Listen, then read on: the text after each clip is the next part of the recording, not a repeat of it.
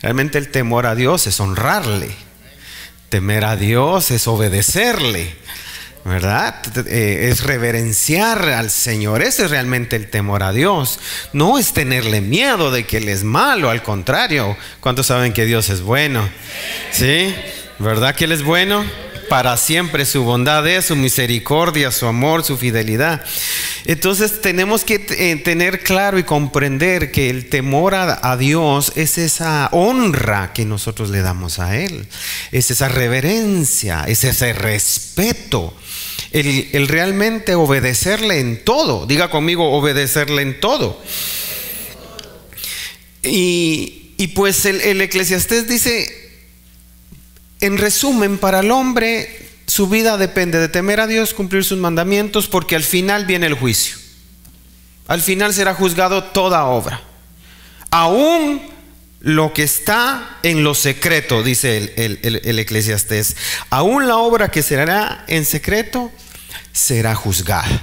Por lo tanto, por lo tanto, nosotros tenemos que andar diligentemente en los caminos del Señor, andar eh, obedeciendo su palabra, porque al final, al final el hombre será juzgado por cada una de sus obras. La carta a los hebreos dice, no, escrito está que el hombre muera una vez y después de eso, el juicio.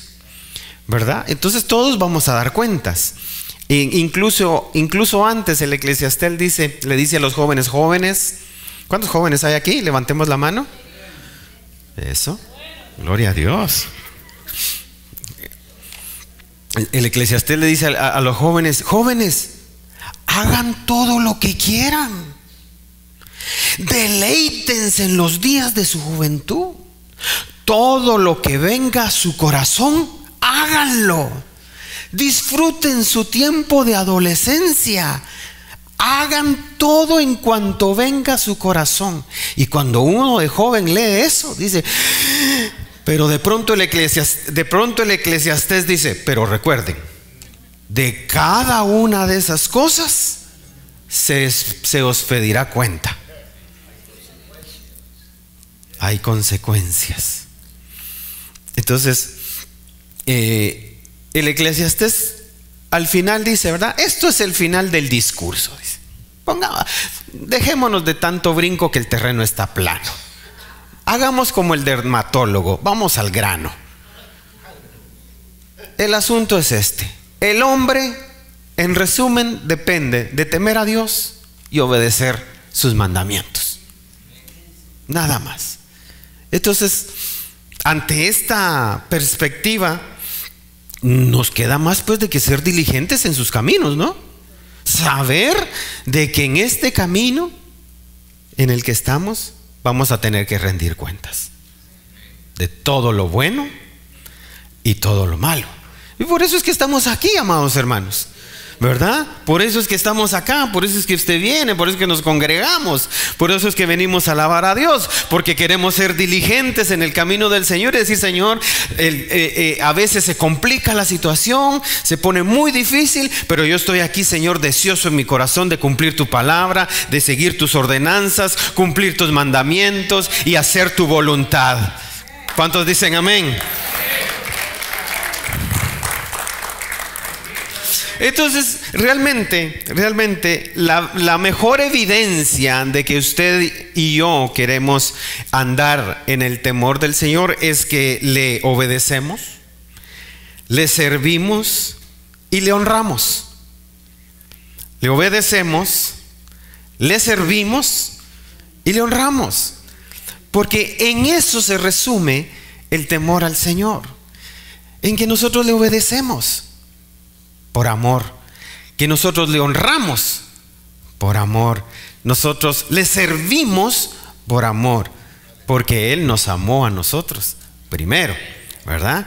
Y eso, amado hermano, servirle, honrarle, obedecerle, es lo que desata bendición para nuestra vida. Yo sé que usted quiere bendición para su vida, ¿verdad que sí? ¿Cuántos queremos bendición para nuestra vida? ¿Sí?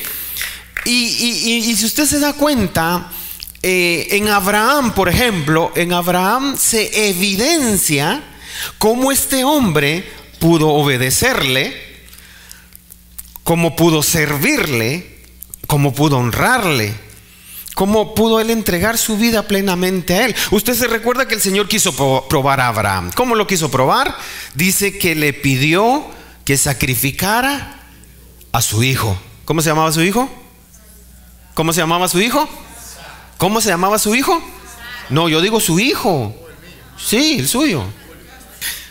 Entonces Dios le, eh, Dios le, ordena, se lo pide que lo sacrifique e inmediatamente usted conoce la historia, el hombre dispone su camino para ir a ofrecerlo al muchacho, el muchacho aparentemente desconocía o no sabía perfectamente cómo estaba el plan, llega un momento del camino que sí, el muchacho dice, padre, he aquí el fuego, aquí la leña, aquí está el cuchillo, aquí está todo, pero hace falta algo, ¿dónde está el cordero?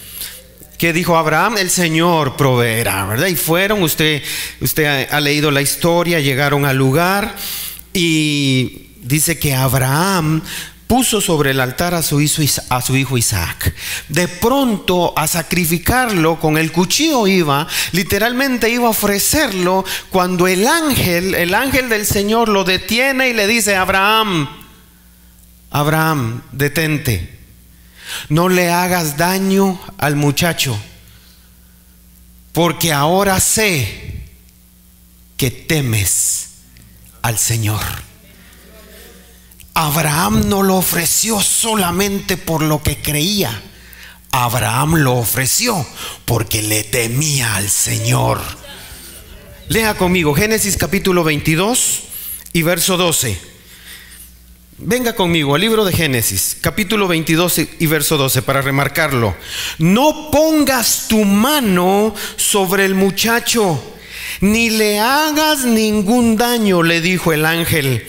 Ahora sé, ahora sé que temes a Dios, porque ni siquiera te has negado a darme a tu único hijo.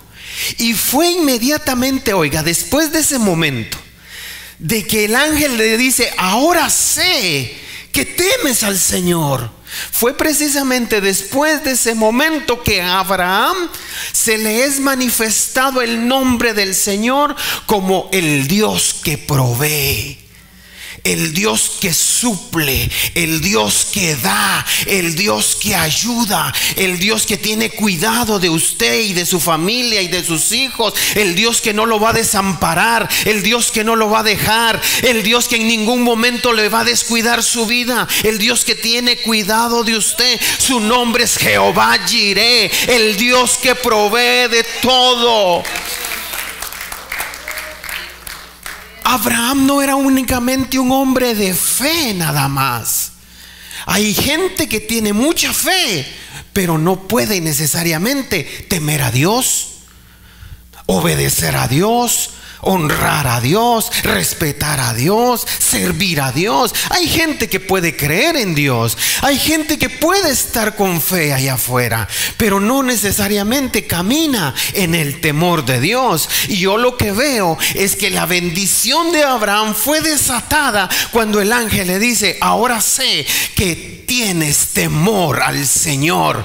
Oh bendito Dios, yo quiero ver gente bendecida, gente que Dios provee y poder decir también, ahora sé que tú temes a Dios, ahora sé que le tienes temor al Señor. Seguramente le estás sirviendo, le estás honrando, le estás obedeciendo, estás respetándolo, estás eh, eh, dándole a Él el tiempo que se merece. Ese es el temor al Señor. Entonces regresamos a Eclesiastés, el todo del hombre, el todo del hombre. La vida del hombre depende de temer a Dios y de seguir sus mandamientos. Mire lo que, mire lo que, lo que acontece adelante en Génesis 22, 16, cuatro versículos después. Cuando el temor del Señor se manifestó en la vida de Abraham, mire lo que pasó. Verso 16. Y le dijo, ¿Cómo has hecho, como has hecho esto y no me has negado a tu único hijo? Juro por mí mismo. Oiga lo que dice el Señor. Juro por mí mismo, dice el Señor, que te bendeciré en gran manera. Te multiplicaré tu descendencia como las estrellas del cielo, como las arenas del mar. Además, tus descendientes, tus hijos conquistarán las ciudades de sus enemigos como sé que le temes al Señor, juro por mí mismo, dijo el Señor, que yo te voy a bendecir. Tu descendencia será bendecida, tus hijos serán bendecidos, tus generaciones serán bendecidos, conquistarán, dominarán, reinarán.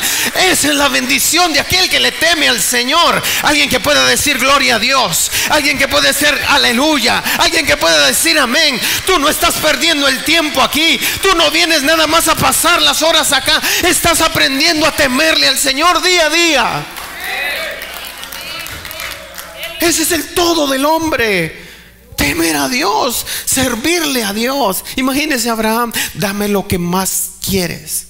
Dame, dame a tu único hijo. Y él, y él no se lo negó. No solo porque tenía fe, sino que porque tenía temor a Dios. Y temor a Dios, como le mencioné antes, significa obedecerle, servirle, honrarle, respetarle, darle gloria a Dios. Eso es tener. Entonces allá afuera puede haber gente con mucha fe, con mucha fe, pero no necesariamente anden en los caminos en el temor del Señor. Porque a lo mejor no se han decidido a servirle. A lo mejor no han decidido honrarle. A lo mejor no han decidido eh, obedecerle en todo tienen fe, pero todavía no están caminando en el temor del Señor. En cambio, usted tiene fe. Usted tiene fe. Pensé que iba a decir amén. Claro que tiene fe. ¿Usted no ha creído en Jesús como su Señor y Salvador? ¿Qué más fe que eso? ¿Acaso usted no es salvo por la fe en Jesús? ¿Verdad que sí? Usted tiene fe. Y ahora estamos caminando en el temor del Señor. Por lo tanto, lo que le puede esperar es que Dios le diga, juro por mí mismo que te bendeciré. Juro por mí mismo que a tus hijos los bendeciré, a tus generaciones los bendeciré, a tus hijos no los pondrán detener ni apartar. Juro por mí mismo. Esa es la promesa del Señor. Diga conmigo, en el temor de Dios. Entonces es importante saber no solo cómo damos, perdón, no solo saber cuánto damos, sino cómo damos. Porque Abraham supo cómo, como Abel. Abel supo cómo. Abel supo cómo dar. Por eso dice que el Señor vio con agrado a Abel y a su ofrenda, pero no a Caín. Entonces, más se trata en saber cómo da usted no cuánto da usted. Es saber cómo. Porque aquella viuda, aquella mujer, dice que solo dio una moneda y para el Señor dio más que todos. Porque el Señor le dijo, ella dio más que todos ustedes, porque ella dio de su sustento. Los otros daban de lo que les sobraba. Es más importante saber cómo dar que cuánto dar. ¿Sabe? Por eso a, mí la gente que aquí ministra las ofrendas, les hemos enseñado a que nosotros damos, como dice la Biblia, cada uno de como ha propuesto en su corazón. No por obligación, no de mala gana, no por tristeza, no porque le están eh, necesidad cada uno de como ha propuesto en su corazón. ¿Sabe cuándo una ofrenda no está bien dada? Cuando decimos, bueno, vamos a recoger las ofrendas y usted dice,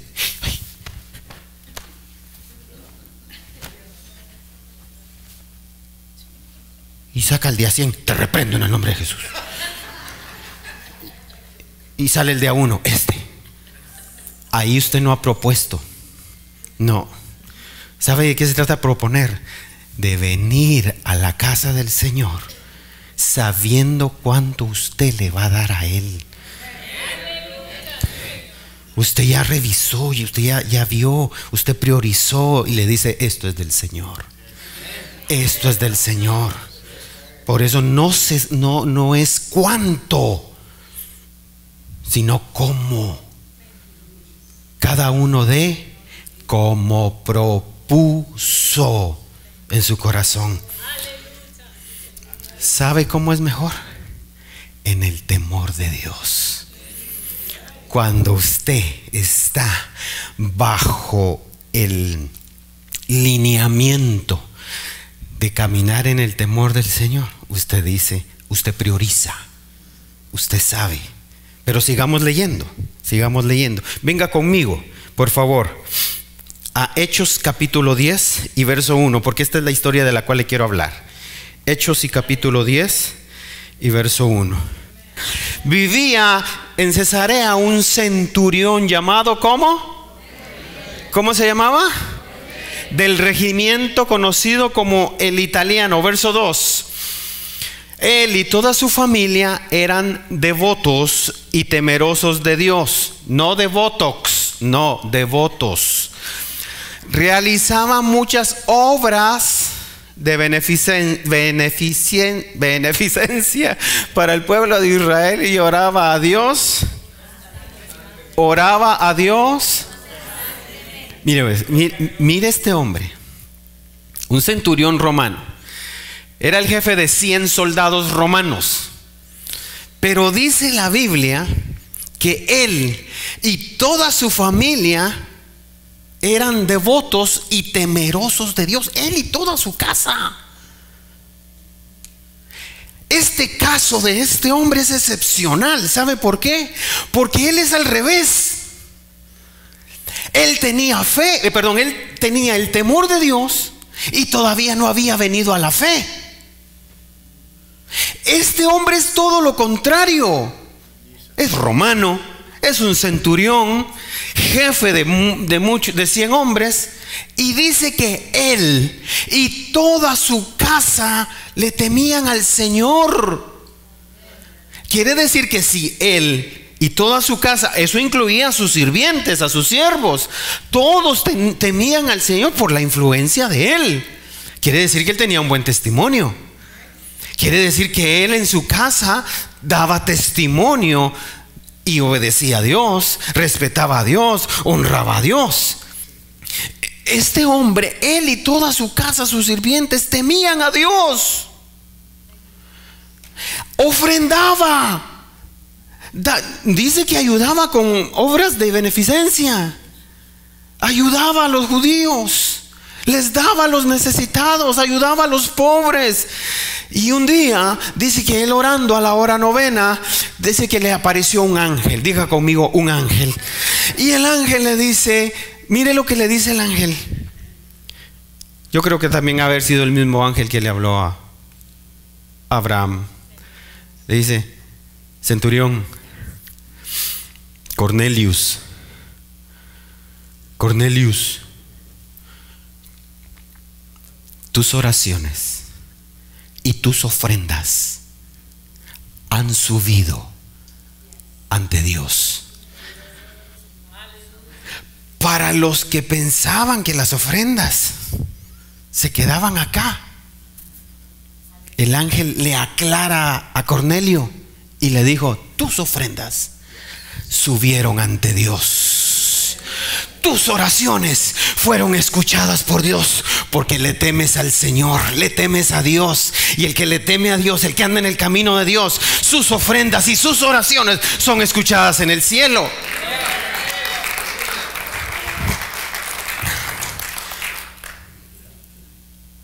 Miren lo que dice el verso 4, 10, capítulo 10 y verso 4. Cornelio le preguntó, ¿qué quieres, Señor? Mirándolo fijamente y con mucho miedo, le dijo, Dios ha recibido tus oraciones y tus obras de beneficencia como una ofrenda, le contestó el ángel. Todo lo que usted da en el temor del Señor, téngalo por seguro que va a subir al cielo que Dios lo va a recibir y que del cielo va a bajar en manera de bendición para usted, para su casa, en manera de salud, en manera económica, en manera espiritual. Va a bajar, va a bajar, va a bajar, va a bajar. La escalera que dice que suben y bajan ángeles. Cornelio era un hombre que temía a Dios, romano. Los mismos romanos que castigaron a Jesús. Y ese hombre y toda su casa, platicábamos allá atrás con, con hermano José y le decía mira lo importante que es que tengamos relación con la familia. Mira lo bonito que es que la familia nos conozca, que no nos conozca por evangélicos, que nos conozca porque no hacemos esto, no hacemos lo otro, no aquí, no allá, no, que nos conozcan porque tememos a Dios, que nos conozcan porque hemos decidido andar en el camino del temor a Dios, que le servimos a Dios, que honramos a Dios, que le obedecemos a Dios. No es que seamos perfectos, no es que somos aquí, no es que somos allá, no es que nos contaminemos porque el hombre hoy bachata. Tan bonito que es compartir con la familia, que ellos vean en nosotros que no fue ninguna religión la que nos cambió, fue el amor de Dios, fue su sacrificio, fue su gracia, fue su bondad, es su amor el que nos salvó. ¿Cómo es que vamos a transmitir ese amor? Si nunca, ese centurión metió a toda su familia.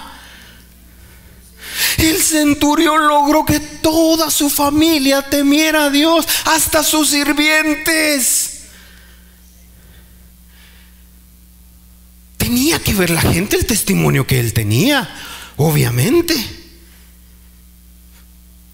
Entonces, tan, tan, tan importante que es que podamos dar a conocer a Jesús por el amor que Él nos ha dado, ¿no? Cuán grande es el amor de Dios, ¿no? Oh, cuán grande es su amor.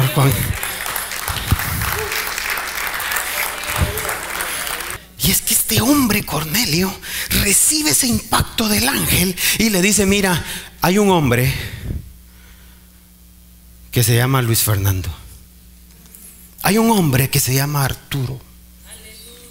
Hay un hombre que se llama Nelson, hay un hombre que se llama Marcos, hay un hombre que se llama Manuel, hay un, hay un hombre que se llama Pedro. Ve y mándalo a buscar. En ese momento, el Arturo, Nelson, Manuel, Miguel, Dani estaba orando. ¿Sabe por qué estaba orando? Porque tenía hambre. Dice que Pedro sintió hambre y mientras estaba la comida, subió a orar. Entonces él estaba orando cuando el ángel, cuando el Señor, perdón, le mostró una visión. Estaba orando Pedro y ve que del cielo baja un manto, un mantel, una sábana, un lienzo atado de las cuatro puntas y sobre del lienzo toda clase de animales impuros y toda clase de aves, de todo. Y la voz del cielo le dijo a Pedro, mata y come. Y Pedro dice, no Señor, nunca nada impuro ha entrado a mi corazón. Yo nunca he comido nada impuro. Y ahí veo yo coronas, veo gallos, veo todo hay ahí. Mata y come. No, le dijo Pedro, no. Y la voz del cielo le dice, no llames inmundo e impuro a lo que yo ya limpié. Y el hombre con hambre, cuando en esas está, cuando la puerta disculpen, aquí vive un tal Pedro. Sí, le dice, aquí está. Es que nuestro jefe, Cornelio, el centurión, lo manda a llamar. Oh, dijo Pedro. Ok, pasen adelante, quédense. Mañana en el primer vuelo salimos. Dicho y hecho, pasaron la noche ahí los sirvientes de Cornelio y al día siguiente, en el primer vuelo, salieron. Y ahí va Pedro. Pedro, los sirvientes de Cornelio y unos legalistas. Le repito la tripulación. Pedro, los sirvientes de Cornelio y unos legalistas. Ahí iban, en el mismo vuelo. Y llegaron pues. Cuando llegaron, los recibió Cornelio. No Cornelio Reina, no, no, Cornelio el centurión. Cornelio Reina era el de Cucurú Cucu Paloma. Sí, ¿verdad? Eso. Me confirma aquí el varón. ¿O era otro? Entonces los recibió, los salió a recibir Cornelio. Y le contó Cornelio la visión que él tuvo. Vi un ángel, le dice. Vi un ángel que me decía que me dio tu nombre y que te mandara a llamar. Y por eso mis sirvientes fueron y te mandaron a llamar. Ya veo, dice. Y mira cómo entra Pedro. Mire cómo entra Pedro. Mire cómo entra Pedro. Bueno, señor Cornelio, usted sabe muy bien que nosotros no nos juntamos con la chusma. Así le dijo. Bueno, esa es versión chapina, pues. Pero él le dijo, él le dijo, usted sabe muy bien que los judíos con los gentiles no, no, no convivimos. en otras palabras, mire, yo con los que no conocen al Señor, yo no. Pues, yo. O sea, si saben contar, no cuenten conmigo. Esa fue la presentación de Pedro. Así se presentó el hombre que había sido bautizado por el Espíritu Santo. El mismo que dijo, no, dijo una vez en su prédica, esto es lo que el profeta dijo. En los últimos tiempos derramaré mi espíritu sobre de toda carne. Eso fue la prédica de Pedro esa vez. Y aguante que esa vez se presentó, ¿verdad? buenas tardes a todos. Como ustedes saben muy bien, yo no me puedo contaminar con todos ustedes. Vaya que yo no fui el centurión. Yo le hubiera echado a los 100 soldados y sáquenlo de aquí. Así se presentó Pedro. Ustedes saben muy bien que nosotros no podemos juntarnos con usted, mucho menos comer. Pero a mí me pasó algo, dijo. Me di cuenta que Dios no hace excepción de personas y que lo que Dios limpió, ninguno puede llamar inmundo. Iglesia, iglesia, el mensaje de hoy es a nadie debemos de, debemos de llamar impuro o inmundo solo porque todavía no está caminando en el temor del Señor. Lo que pasa, lo que pasa que un día nosotros se nos olvidó que algunos de nosotros anduvimos así también que también andábamos impuros o inmundos, pero que hubo alguien valiente, una mujer, un hombre, que se atrevió y empezó a testificar de las maravillas y de las grandezas y el amor de Dios a nuestra vida. Empezó a sembrar la semilla, empezó a hacer la, semilla y hoy es, usted es fruto de eso, pero que no se nos olvide que un día fuimos también impuros o inmundos. Entonces dice Pedro, ustedes saben muy bien que nuestra ley prohíbe que nos juntemos. Pero tuve una visión. Pero Dios se me manifestó. Pero Dios me mostró que a nadie debo de llamar impuro o inmundo. No sabemos si ahí, ahí el que todavía está en esa condición puede ser un gran predicador. Puede ser un gran evangelista puede ser un gran servidor. Pues, uno nunca sabe. Pero como la ley prohíbe que nos juntemos, ¿ah? ¿por qué será que a él nunca viene las reuniones? Es que es evangélico. Y se va a contaminar.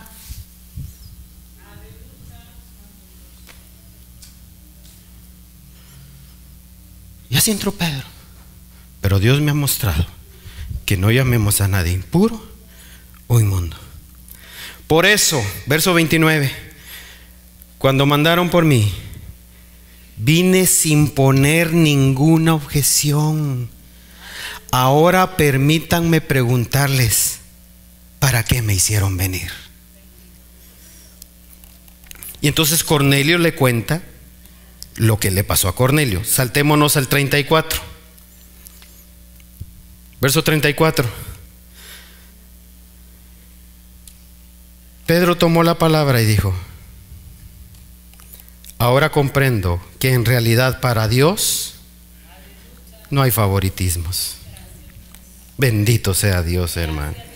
Gracias que para Dios no hay favoritismos sino que en toda nación Él ve con agrado. ¿A quiénes? A los que, ¿a quiénes? Y Cornelio y toda su familia y todos los sirvientes le temían. Por eso Pedro dice, ah, ahora sé que Dios ve con agrado a todos, a todos los que le temen y actúan con justicia. Y Dios envió su mensaje al pueblo de Israel anunciando las buenas nuevas de la paz por medio de Jesucristo, es el Señor de todos. Y Pedro le empieza a dar el mensaje. Es que Pedro preguntó, bueno, ¿y a qué me invitaron pues? Ok, dice. Pedro, este Pedro les da y les anuncia el mensaje. El Señor lo mataron, pero Él resucitó al tercer día y se apareció a muchos de nosotros, etc. Saltémonos al 44.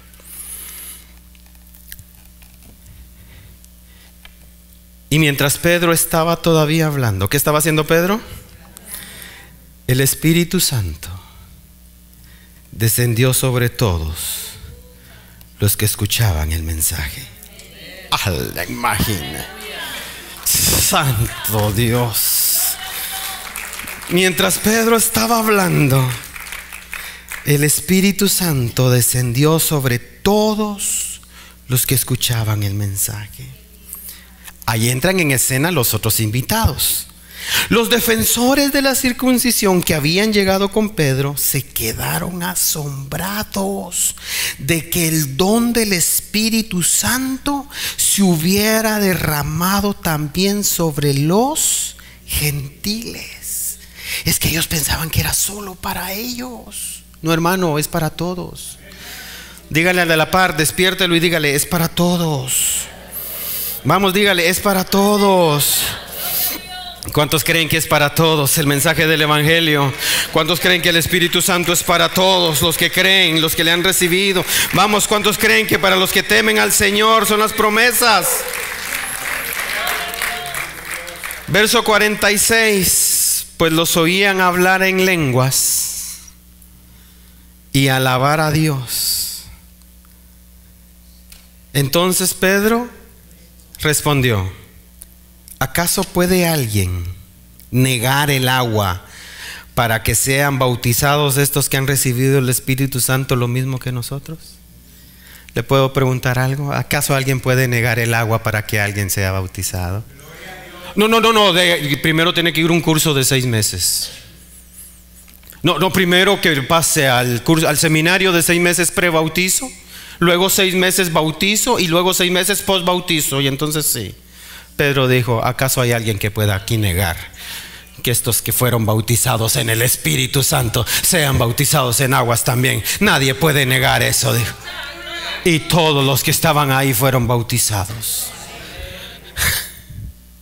¿Acaso puede, repitamos eso, gracias mi amada, ¿acaso puede alguien negar el agua para que sean bautizados estos que han recibido el Espíritu Santo lo mismo que nosotros? y mandó que fueran bautizados en el nombre de Jesucristo. Y entonces le pidieron que se quedara con ellos algunos días. Imagínense a Pedro, espérese, espérese. Vamos a, vamos a ver quién es apto.